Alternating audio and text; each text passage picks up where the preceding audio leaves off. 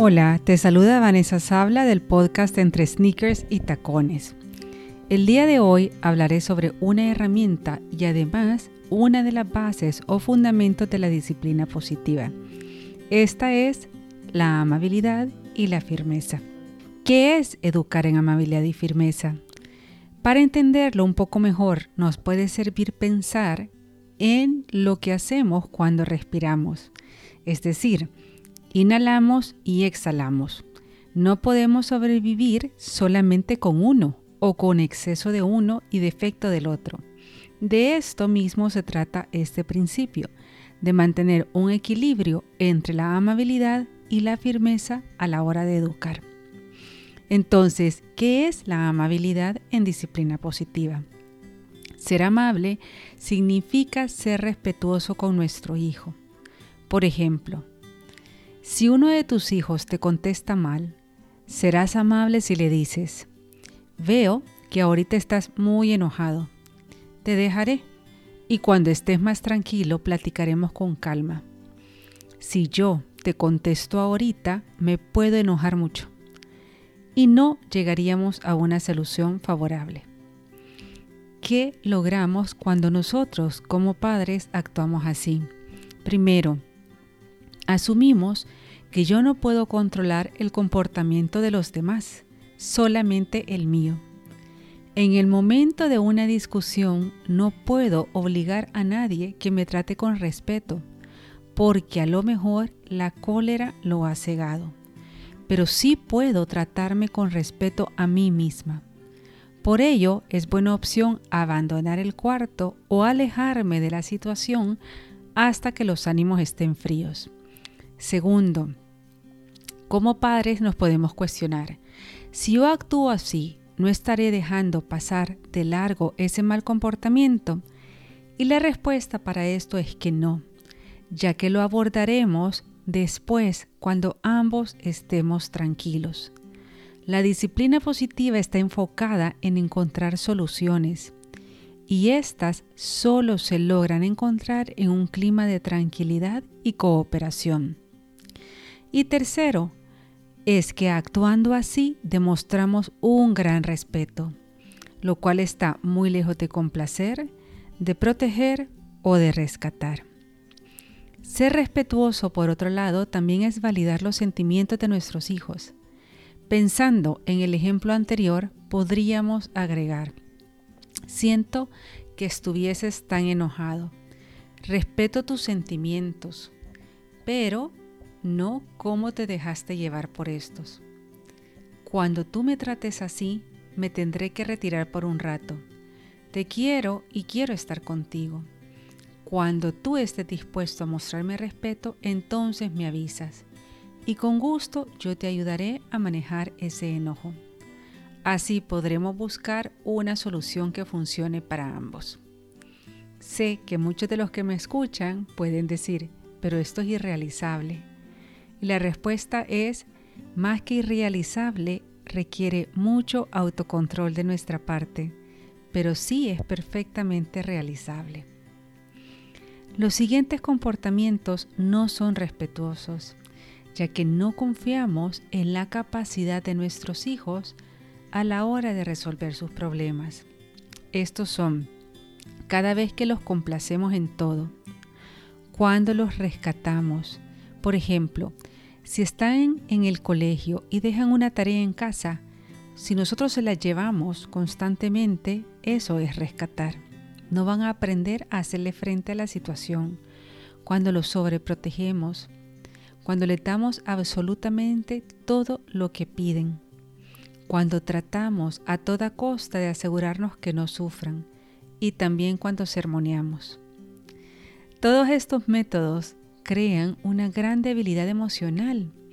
Y muchas veces como padres lo hacemos para evitarles el sufrimiento, lo cual es un error. ¿Por qué? Porque gran parte de nuestra personalidad se forma justamente cuando nos toca hacerle frente a situaciones en las que debemos de ser fuertes y buscar soluciones. A veces nos pasa que como padres queremos proteger a nuestros hijos del esfuerzo y de la frustración. Sin embargo, no realizamos que es necesario que aprendan a resolver sus propios problemas justo para lidiar con la frustración y poder desarrollar sus músculos emocionales. De este esfuerzo es donde surgen las habilidades necesarias para enfrentarse con las distintas batallas que van a encontrar a lo largo de la vida. Es sumamente importante que como padres no les hagamos sufrir a propósito, pero esto es muy distinto a que permitamos un pequeño sufrimiento con nuestra ayuda. Por ejemplo, un niño puede sufrir cuando no se le permite que juegue hasta que haga sus tareas primero.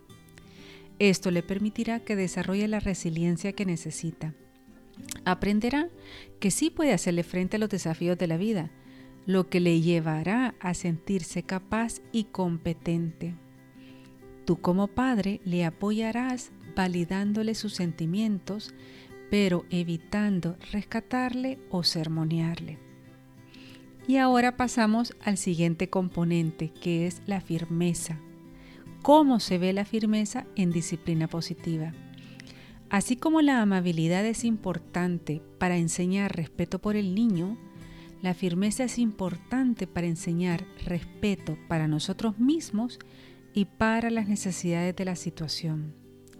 Ser firmes no es castigar o sermonear. Ser firmes sí es respetar límites, y dependiendo de la edad que tengan nuestros hijos, involucrarlos en el establecimiento de estos. El propósito de los límites es mantener a los niños seguros y socializando.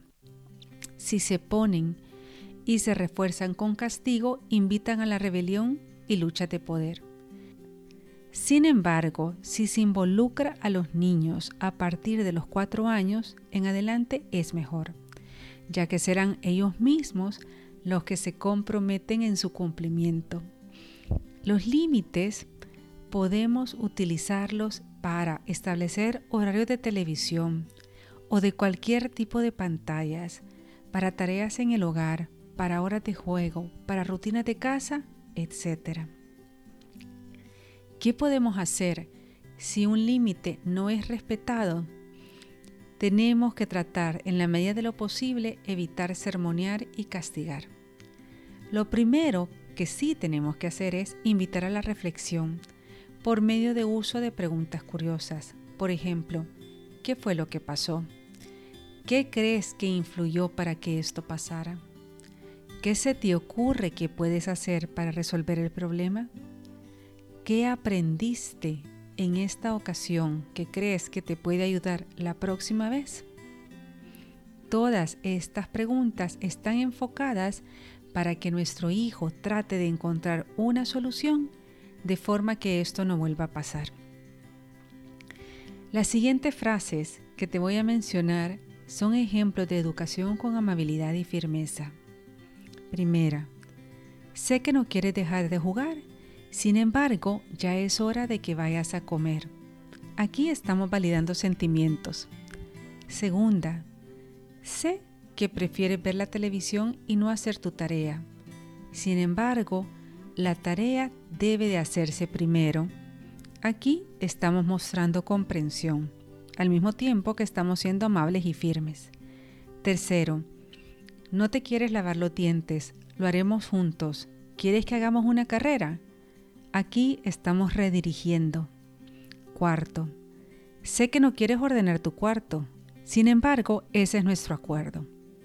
En ese momento te quedas callado esperando una respuesta, ya que ese era el acuerdo previo.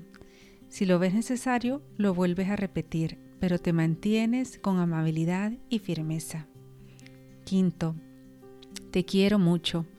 Y la respuesta en esta ocasión es no.